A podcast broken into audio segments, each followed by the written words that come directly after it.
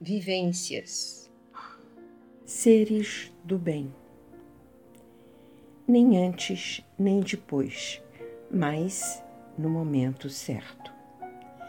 Mantendo o fluxo de acontecimentos com atenção, inteligência e calma, com certeza intuiremos a correta ação. É preciso uma entrega criando uma simbiose para que a naturalidade permaneça pura, autêntica. É o fazer com carinho, com boa vontade, de todo o coração, num relacionamento sincero, onde tudo o que acontece é para um bem maior.